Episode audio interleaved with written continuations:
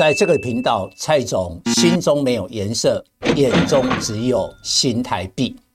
但是呢，距离大选只有三个交易天，我们今天要分析，有可能大选的结果会内忧。所谓的内忧，就是总统的行政跟立法院的立法不同党派会内斗。那外患的话是担心选后中共对台湾的施加压力会扩大，所以内忧外患让今天的盘面表现得不如预期。各位粉丝朋友，大家好，我是陈章，现在是礼拜二盘后的分析。今天投资人要多准备几副的眼镜，因为一连串的跌破眼镜的事情。在今天的盘面发生了。昨天美国股市在飞达大涨六趴，创下了历史新高之后的带动，科技类股的纳斯达克大涨二点二趴，费半大涨了三点二八趴。照道理，台股今天应该收盘是要明显的上涨。的确的，开盘是涨了一百二十二点，逼近了一万七千七百点。但是呢，最后下跌三十七点，收在一七五三五。第一户跌破眼镜，大家担心十三号的总统选举结果。大家担心的是内忧外患。内忧的部分就是总统的当选人跟国会主导的党派。是不同的党派，这样的情况有没有发生过？有，在二十四年前，两千年的时候呢，陈水扁当选总统，但是呢，朝小野大，立法院国会是蓝军过半，在选后的时候呢，股市是从一万点跌到了八千点，跌掉了两千点，跌幅高达。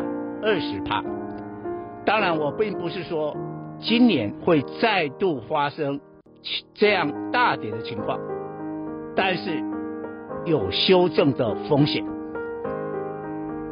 那外患的部分是不是在选举结果揭晓之后，中共加大对我们台湾打压的力道？当然，哪些打压的情况我们不知道。那更惨的就是内忧外患同时发生，所以呢，今天为什么开高涨了一百多点，最后下跌，就是担心选举之后有变数，所以有人调解。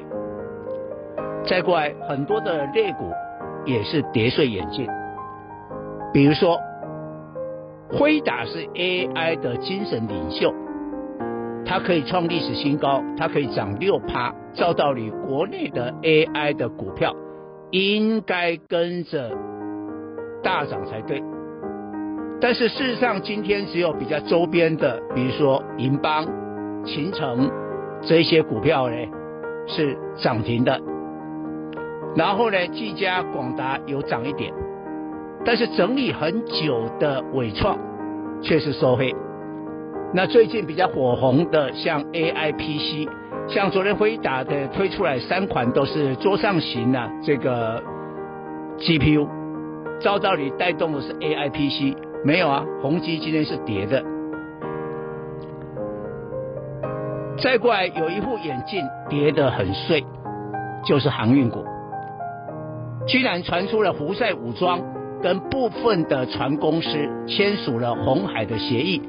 只要船公司呢承诺呢不经过以色列，不把货呢运到以色列，那我就让你安全通过红海。第一时间，欧美的航运股昨天都是大跌，马士基、赫伯罗德这些都大跌。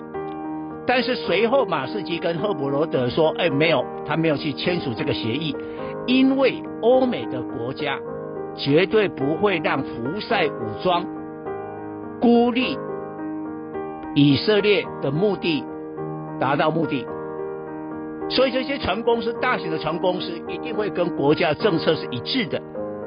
所以他们不会签这个协议。那到底是谁签？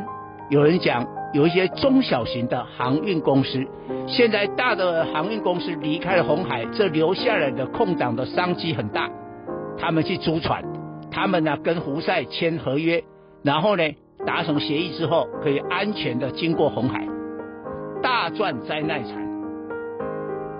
但是这个是小公司，所以你看今天亚洲的航运股的话呢，像中国的中远海控啊，日本的三船商景，大概跌了两趴多，但是我们的长荣、阳明，哇，那跌的重了，阳明还一度跌停呢。所以我们是不是超跌？那超跌的部分可能是最近呢、啊，这个涨多了，大家利用这个选举之前的不确定的时候呢，先把它获利了结。我觉得这个因素很重要，所以重点还要观察今天晚上欧美的航运股呢会不会稳住？假如稳住的话，应该明天航运股就会恢复正常。以上报告。本公司与所推荐分析之个别有价证券无不当之财务利益关系。本节目资料仅供参考，投资人应独立判断、审慎评估并自负投资风险。